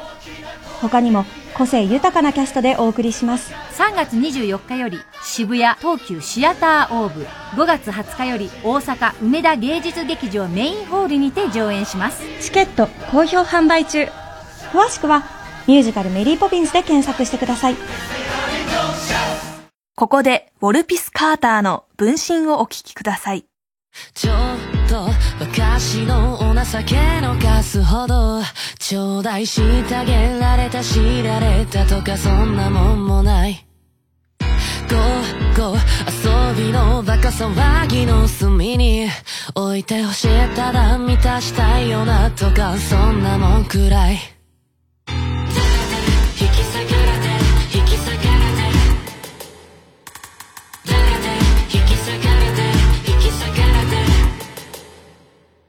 オートセーブの日々じりじり満たせ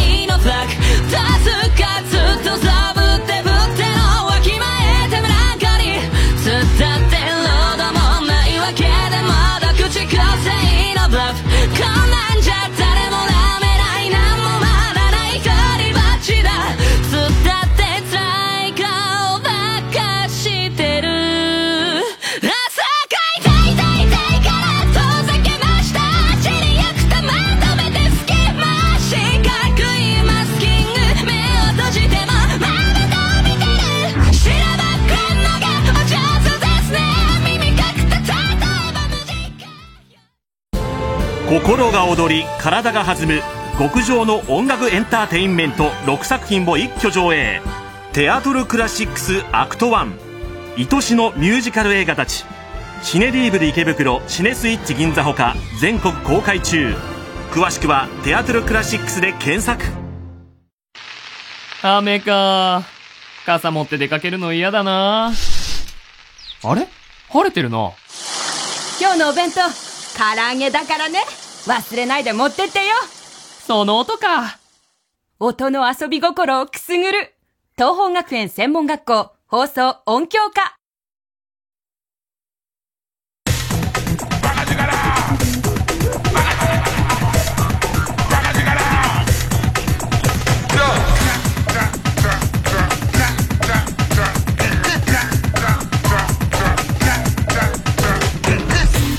月曜ジャンク一丁院光る深夜のバカ力。新勝ち抜きカルタ合戦会。あいつの頭は言えよ時はそうでさみんなが書いた春が出てきたらすごいすごいお宝だよね。でみんなでなんか寄ってたかっていろんなの書いてるところにさ珍しく近くに寄ったからってね手塚治虫先生が来てさ やべ隠せってやったら手塚治虫先生がそうか春画か。女体デッサンの練習にもなるからなっつってささって書いたやつがもう行った女の人の後ろに火の鳥がバサーっているやつでみんなが泣きながらおちんちんをビンビンに立ててたみたいな。手塚先生っつって。みんな各自部屋帰ってまたすごいこうその先生に負けないような春画を描こうとしたみたいなエピソードも俺は絶対あるはず。子供向けにあのなくしてるだけで。なきゃなきゃ嘘ですよね。松本零士先生とかすごいいろんなことしてたと思いますよね。えー、新勝ち抜きカルタ合戦会です。番組オリジナルのカルタを作ろうという新勝ち抜きカルタ合戦会です。えー、このコーナー毎回2つのテーマのカルタが戦って、生放送で番組を聞いている皆さんからのメール投票で勝敗を決めます。で、対戦するのは前の週に勝ち抜いてきたカルタと、現在たくさんのテーマを同時に募集している予選ブロックの中で一番盛り上がっているチャレンジャーのカルタです。えー、勝つごとにあ行のカルタが家行に進んで、家行が作業と進んでいって、えー負けるとその文字のまま予選ブロックに戻ります。で、和行まで勝ち抜けばカルタは完成でゴールインです。また同じ文字で3連敗すると、テーマは、えー残酷にも消滅となります。で、え、今日の対戦カード、まずは現在勝ち抜き中、目覚ましテレビの今日の占いカウントダウンで、サソリ座が放送できないぐらいぶっちぎり1位の時のコメントがテーマの、目覚ましテレビ今日の占いカウントダウンサソリ座ぶっちぎりの1位カルタ。えー、今週はな行のカルタになります。えー、対する予選ブロックから登場のカルタは、野菜にまつわるカルタで遊びながら、えー、子供たちに野菜好きになってもらおうというテーマのベジタブルカルタ。ね。え、今週は他行のカルタになります。あの、ちなみに、あの、先週のパーソナリティの河野とわさん、好きな食べ物何ですか？野菜っつってて嫌いなんだろ？いいよね。あんなにナチュラルに嘘つくのは深夜番組のパーソナリティ向き。普通に嘘ついてたもんね。野菜っつってたもん。えー、野菜とスイカっつって。ね えー、それで対戦に行きます。まずはこちらからです。目覚ましテレビ今日の占いカウントダウン。サソリ座ぶっちぎりの1位カルタ。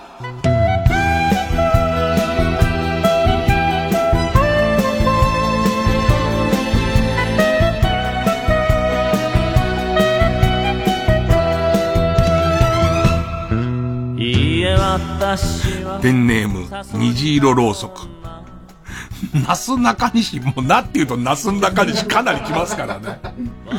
えー、なす中西の二人、あ、この間なす中西の二人会った時に、あ、取り上げてくれてありがとうございます。なす中西の二人を、それぞれ別の場所で見かけるかも。すごくね、だからどれぐらい離れてるかで、なんか、朝方、パって東京駅で中西くんを見て、でいて、えっ、ー、と、夕方全然違うところで、新幹線の沿線でもないところで、あのー、和歌山で また別の、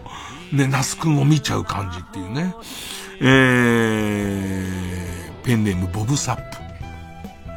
那須中西の 那須中西のロケって安定してて面白いよな、とか、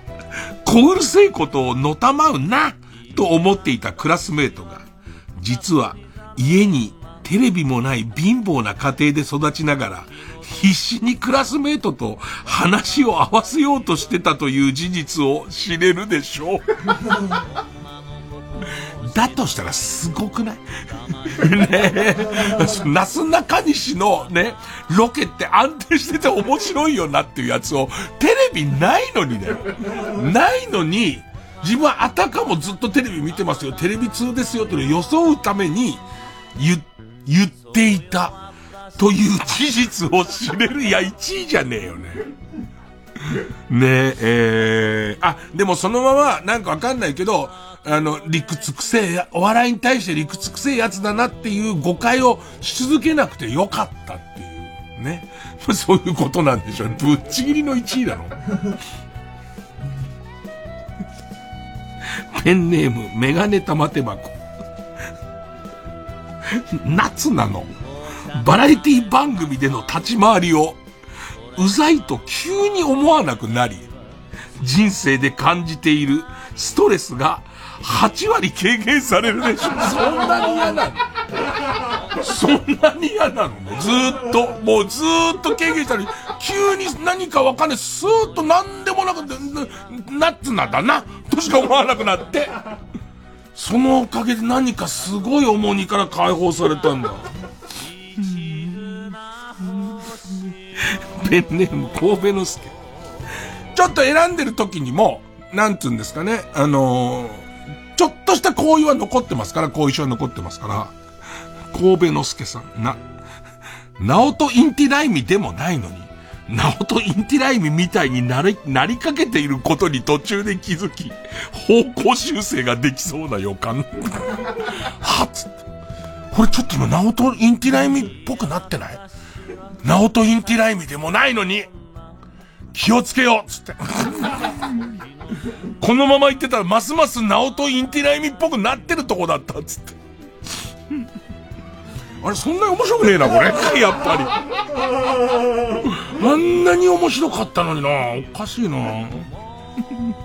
これどう？桃口山へ。なんか知らねえけど100億もらえるよって。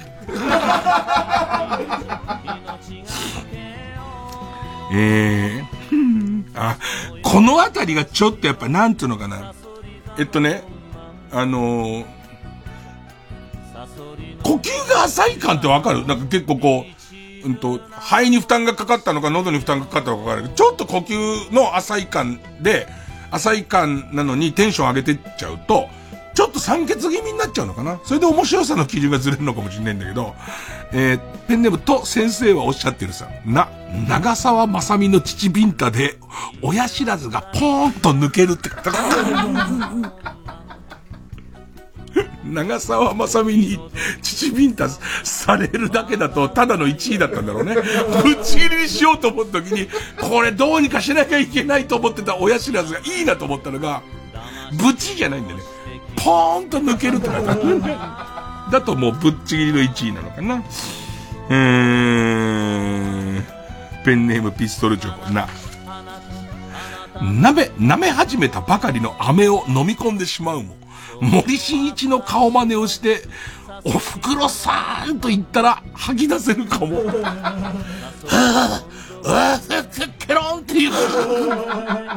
ケロンって出たっていう。えー、ペンネームそろそろ旧姓中山に、二度と来るな。と、出禁を食らった馴染みの店が潰れたのだが、実は、潰れる直前にあなたの出禁を解除していたという事実を知るでしょう。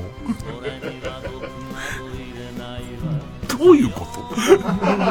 あそこ潰れたな。俺出禁になってたからちょうどいいや。あ、お前知らなかったのか？半月ぐらい前に行った時かな。お前の出禁解除になってたぞ。え？何これ？何これ？何これ？これに今巨来する感情もよくわかんないし、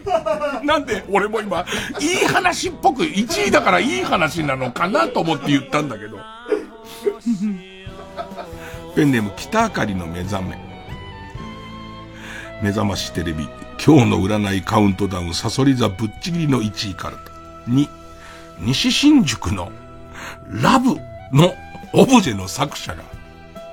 あなたの家の玄関先に、デスのオブジェを立ててくれるので、一躍有名スポットになることでしょう。一文字多いじゃねえか。えー、ペンネーム、ウルトラマンキダ太郎。日清食品の、私たちはあえて外したシュールな世界観の CM を作ってるんですよ。バズるために、あえて。と言わんばかりの CM をようやくやめてくれるでしょう。ぶっちぎりの1位の。ぶっちぎりの。えー、でもね、あそこの社長、伊集院光ラジオのヘビーリスナーなんだっつって、朝の番組ゲスト来てくれて、えーと、社長俺もちょっとこんな感じに思ってます。あ、はい、はい、あ、はい。えー、ペンネーム、豆腐小僧、ぬ、ヌテラを、ヌテラを塗ったパンを配り歩く通称、ヌテラおばさんと一線を越えることになるでしょう。ステラおばさんではなくね、ヌテラおばさんなんだよね。ヌテラおばさん、いつもヌテラをもう持ち歩いてる、瓶、瓶のヌテラをね、持ち歩いてますからね。両乳首にちょちょーんって塗って、ほらほらっていう。えー、生きててよかったね、重症化しなくてよかったですよね。えー、えー、ペンネマイペース。ぬ、沼津の海岸に打ち上げられたクジラの死骸の腐敗臭が強烈なおかげで、気質中の彼女に自分の口の臭さを気づかれないで済むよか。でもちょっとやっぱりね、体調不良のテンションが、今こうやって読むと、やっぱり、節々に伺えるのが、ペンネーム北あかりの目覚め。占いの1位だよ。ネックレスの玉が、すべて小動物の頭蓋骨になっている。腰の曲がった鼻の長い老婆に、強く踏み込むと、かかとの部分が三原色に光る靴をもらえるでしょなんだよ。子供の好きなやつだよね。子供がダッシュするとなんかピカピカピカピカピカピカって光るやつだよね。いかにも魔女だけどね。その靴くれんだ。ペンネーム、軍手のイボ対血まみれ天女。ね。練馬を滑る。まあ、練馬を、えー、統率する。えー、まとめ上げる。練馬を滑る悪魔に、死の呪いをかけられるも、しじみ習慣を飲んでいたおかげで、呪いを跳ね返せる気分。そういうやつなの、しじみ習慣って。ねえーえペンネームピストルチョコの、ノロかよという名前で、パワプロのサクセスで選手を作ったら、大谷翔平超えの怪物を作り出してしまうかも。えー、こういう時に限ってみたいになるよね、なんかね。なんかちょっとこう、俺、芸能人の名前で選手作ってる時に、ちょっとネタ切れかなと、自分の一押しの好きなアイドルの名前とかじゃなくて、野呂かよあたりでキャッチャー作ってみようかなと思った時に、すげえ選手できちゃってんね。えー、まあそんなとこですかね。さあ、対するはこちらです。ベジタボーカルタ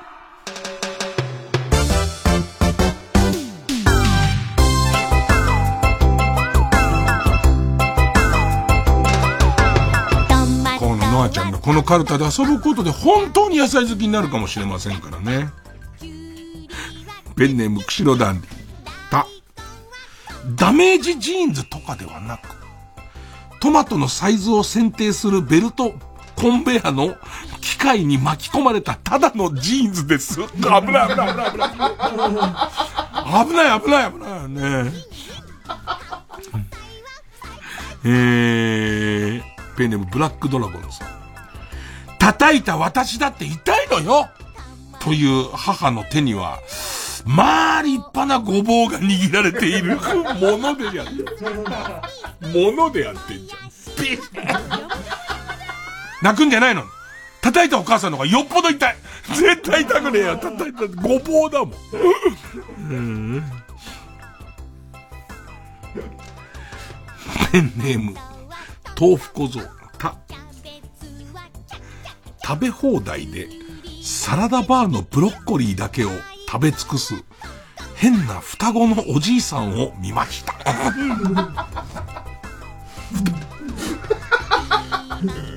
二人。あらかた一人の方のおじいさんが取って、で、割とこう細かくなっちゃってるやつとかを、ちゃんとそのサラダバーのバットを持ち上げて、端をケー、ケー、ケー、ケーってやって持って、この二人の波状攻撃で完全にブロッコリーだけを。で、新しいブロッコリー出てくると、もうちょっと、体入れてくるからね。ほいで、二人で食べ尽くしていく。で、おじいさんなの。おじいさんを見ました。何このカルタ。何このカルタ。報告見たからなんだよ。ペンネームポコヤ火山。玉ねぎと人参とじゃがいもと豚肉を買ってきて、と付き合いたての彼女から LINE があったので、肉じゃがでも作ってくれるのかなとウキウキしながら頼まれたものを買って帰ったんですが、夕飯はお茶漬けだけで、僕が買ってきた具材は、すべてよくわからない祭壇にお供えされ、よくわからない儀式に使われていました。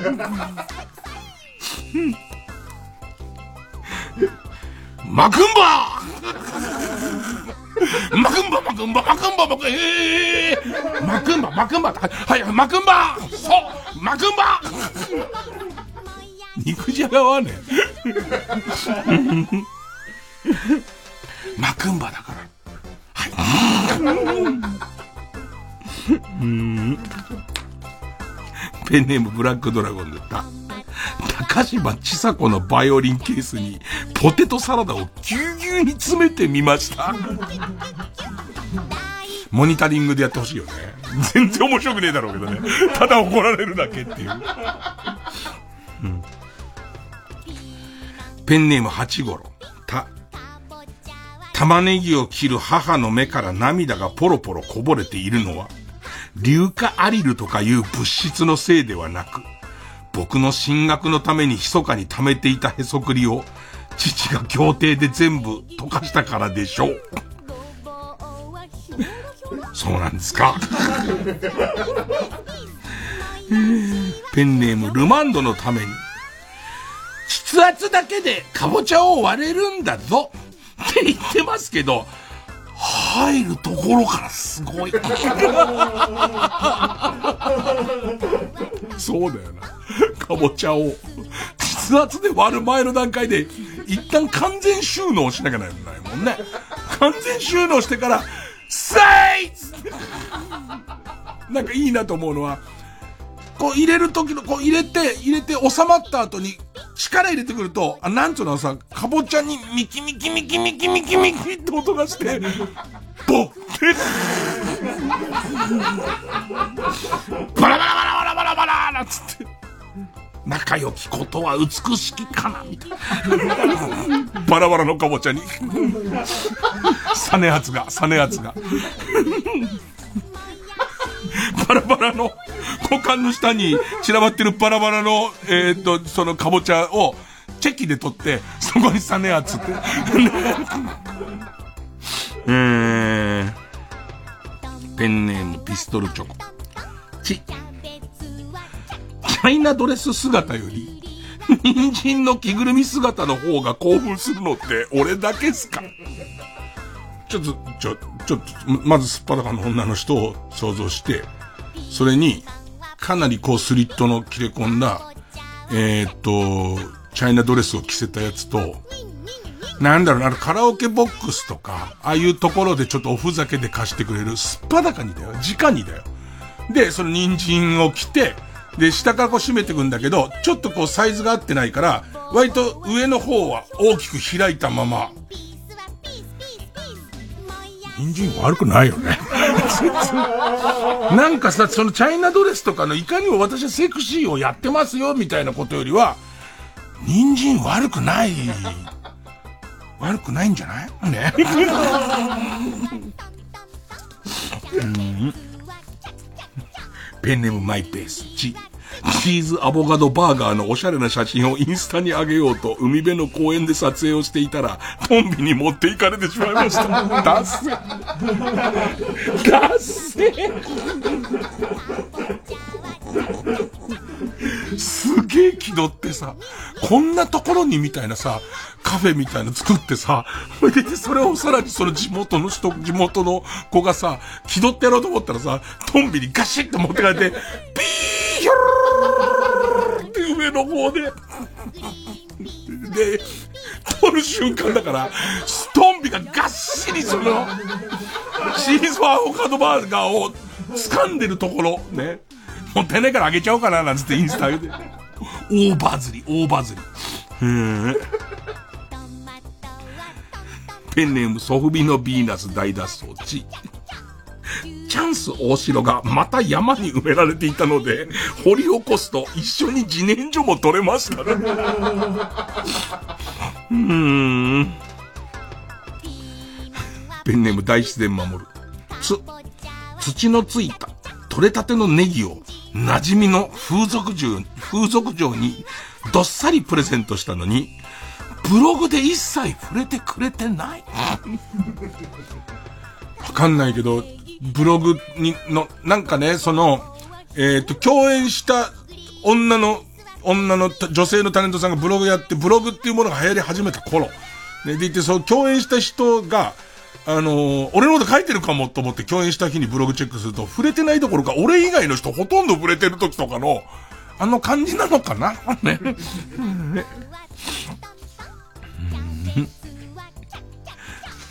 ペンネーム、釧路ダンディ、つ。つい出来心でカリフラワーをトラック5台分盗んでしまい、誠に申し訳ございません。ついじゃねえんだよ。ついじゃねえんだよな。ペンネームインドカレー。て、適量。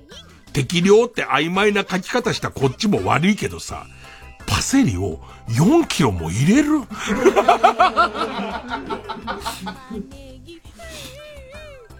ペンネーム豆腐小僧と、トマト祭りで炒めた肘をトミー・ジョン手術することになりました。へえ。ペンネームアーロン・ジャッジと、トム・ブラウン布川煮の人参と、トム・ブラウン道鬼の里芋で作った豚汁。またなんか変なライブやってたんだよななんかライブのタイトルがすげえ長いの。なんかツイッターでつぶやこうとしても、ライブのタイトル自体が文字制限より長いみたいなライブやってたよ。ペンネーム、ハトコは授乳中と、トンボのリズムに合わせて、人参を入れたり出したり、どこに？おー、おー、おー、おー、おー、おー、おー、これどっちなのちょっと、ちょっとなんかね、おーで入ってるよね。おーで戻してるよね。おー、おー、おー、おー、おー、おー、おー、おー、入れてる最後。何言ってんだよ。えー、ということで、どっちが勝ったかは、えー、リスナーの皆さんの投票で、電話投票、電話投票、メール投票で決めたいと思います。俺で、あの、多分今がピークだと思う、俺。多分今、限界、限界の感じ、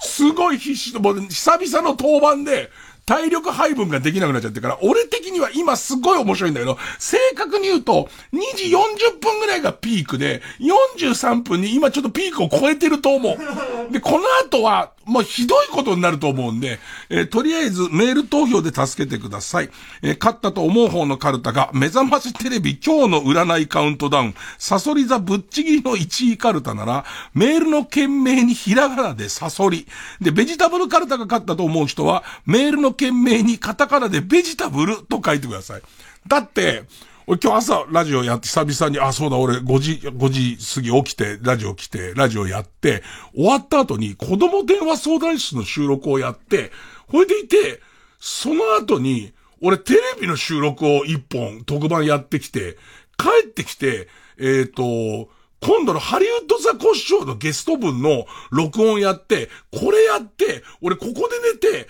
明日の朝の番組やって、その後、えー三遊亭円楽のお便りくださいを14本取って、終わ、病み上がりの仕事量じゃないだろ、これどうやっても。ということで、えー、baka.tbs.co.jp、baka.tbs.co.jp、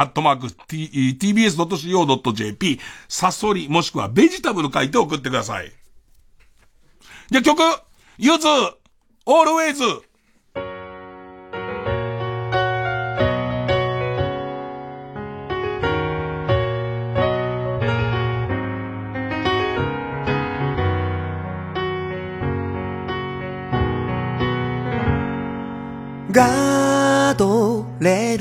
寄りかかって夕日に影が伸びてゆくもうすぐ夜が飲み込んでゆくまでほんのわずかなこの時ああ特別悲しいわけじゃない。閉じ込めていた。衝動がうずいた。あなたに会いたいと。Always この街もそして僕らも変わり続ける。また聞こえるけどさよならの足音表す。ことのできなしすぎた。立ち止まっている。見せたいよあなたに。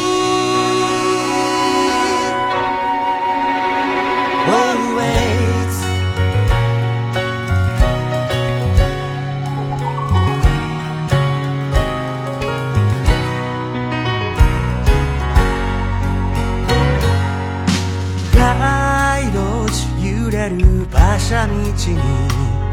ガストの明かりともされる。別れ際いつも名残惜しくなってまたねって何度も振り返った。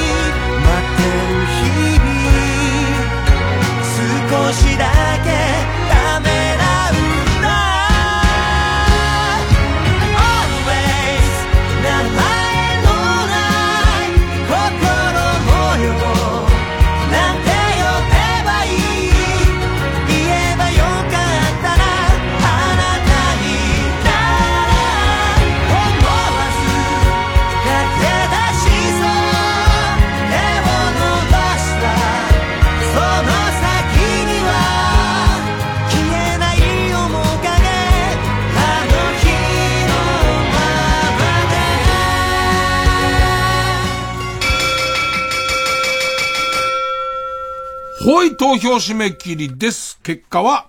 目覚ましテレビ今日の占いカウントダウンサソリ座ぶっちぎりの1位カルタ466票。ベジタブルカルタ485票。勝ったのはベジタブルカルタです。今日なんかちょっとベジタブルカルタ乗ってた、乗ってた気がするな。なんか、膣圧、膣圧で、かぼちゃ、かぼちゃ割る感じと、俺わかんないな。俺の方が来ちゃってたのは、なんで武者の法師さんのやつが来たのかわかんない。あいつ、色紙に書くんじゃなくて、しかもチェキ取ってたよな。なんであいつ楽してチェキ取ってサインペンで仲いいことは美しきからされやつって書いてたよな。あれなんだあのくだり？ねえ。えー、ということで、ベジタブルカルタはな行に行きます。で、負けた目覚ましテレビ今日の占いカウントダウンサソリ座ぶっちぎり1位カルタは予選ブロックに戻って引き続きな行の募集になります。ほんで、えっ、と、ここに来るチャレンジャーのカルタはこちら。はぁっていうカルタ。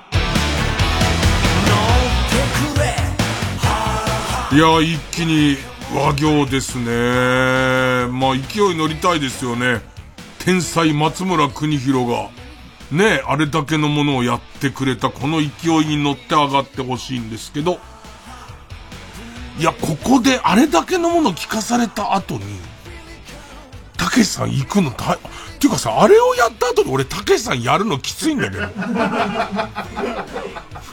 例題読んどく？例題たけしさんのやつだと、渡辺直美さんを見てるとよ、渡辺直美さんを見ててよ、人の目を気にして着て服着られなかった。自分の情けなさに気づかされたんだよな。直美さんのおかげで、おいらもゴスロリを着て原宿を堂々と歩けるようになったんだよ。ダメだわ、穴声の上にさ、もう松村君のすごいの聞いちゃってっから。と、たけしが言った時の、安住紳一郎の、はぁ俺が好きなのは、たけしさんがプロ野球選手必ず参加選手つけてよみたいに、渡辺直美さんをよって言ってる。ここ好きですけどね。えー、また、そうですね、ご飯粒残せないわ、ワクワクさんがオンラインサロンで拳銃の作り方を教えているのを知った時のね、えー、構実用に耐えるやつをね、実用に耐えるやつをね、絶対この部分を金属の筒を使わないでくださいよ、なんつって。ね、あのーホームセンターに行くと売ってはいますよ。だけど絶対金属の筒を作らないでくださいって、使わないでくださいっていう。えー、ということで、えー次回の対決は、ベジタブルカルタはな行です。えーそして、はーっていうカルタは和行になります。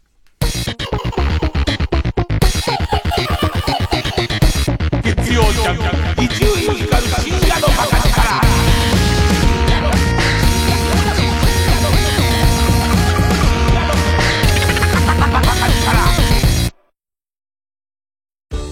ノットマッチ、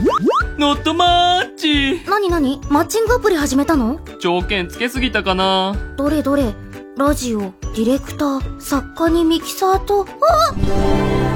おーイエスマッチングお相手は、東方学園専門学校東方学園 ACJP 2年ぶりとなる全国ツアー振り替え公演が決定。TBS ラジオ公演第25回ビギンコンサートツアー20224月29日金曜祝日千葉市民会館大ホールで開催。チケット追加販売中。お問い合わせは0357209999ホットスタッフプロモーションまで。心揺さぶる音楽をご堪能ください。毎週金曜夜12時からの「マイナビラフターナイト」では今注目の若手芸人を紹介しています。ゴジラとメカゴジラだ。バカ！ダブルパチンコマイナビラフターナイトは毎週金曜夜12時から TBS ラジオジャンクこの時間は小学館中外製薬マルハニチロ伊藤園ホテルズ他各社の提供でお送りしました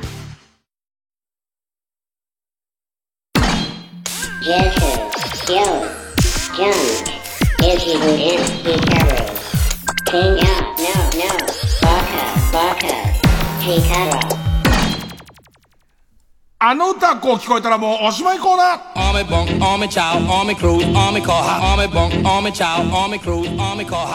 あ bunk, お俺も、こう、過去の名曲を、名幻聴を並べて聞くと、やっぱ面白いなっていうありましたね。で、いいのは、まあいつもは僕が選んでますけれども、なんかそれがこう、おのおの若手ライター陣だとちょっと好みが違うのとかもちょっと面白かったですね。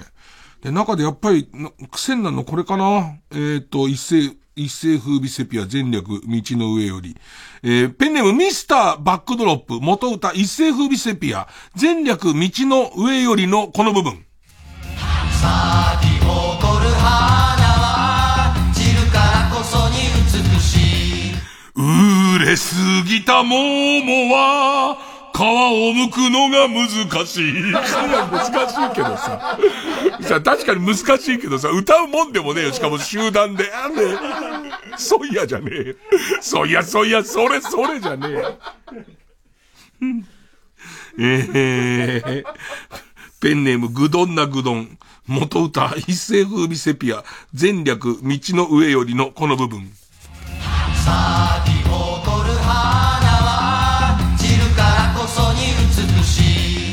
いマナカナのマーナは、カナと見分けがつきにくい。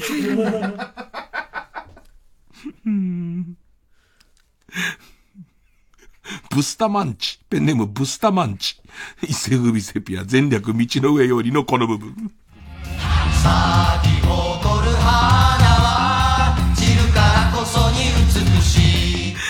ごとびはいつも、道が混むから早く出る。いやいや、お前の決めてることだよ。歌うことでもないよね。もうお前がそう決めてんだっていう。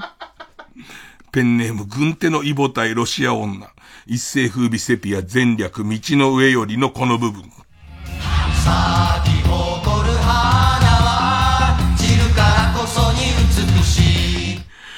タッチバックに見えるケンタウロースは失敗作だ。完全な失敗作だ。えーペンネームそろそろ旧姓中山、元歌田中誠二、ビューティフルサンデーのこの部分。爽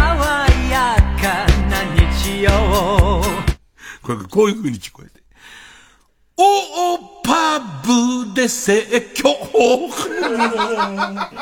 日曜日の昼から？ね。日曜日のモーニングからおっぱぶで説教だからね。え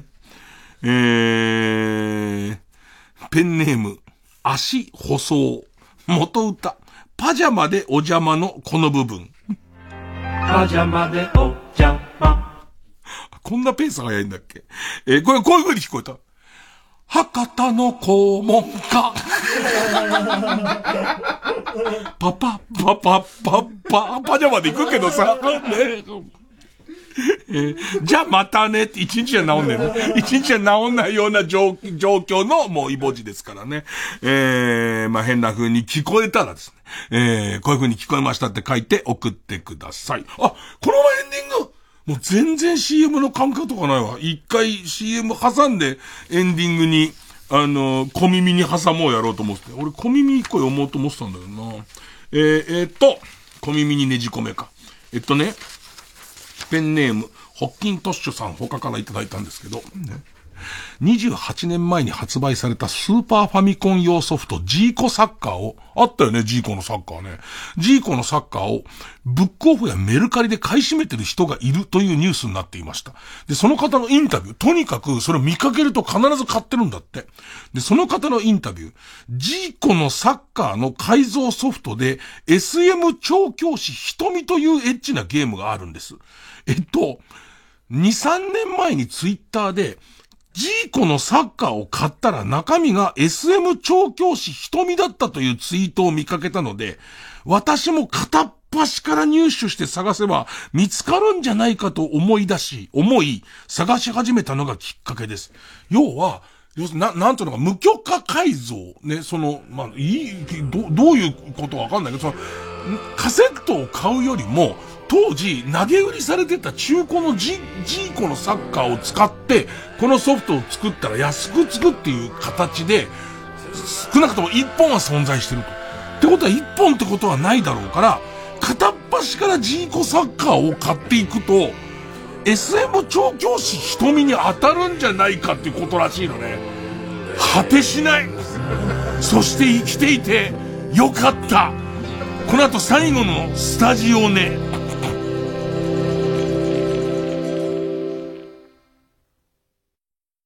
タイムマシンの完成じゃ！さすが博士。まずはわしが生まれた頃のアメリカへ。博士ってアメリカ生まれなの？うわ次は未来に行きましょう。いや未来には連れていかん。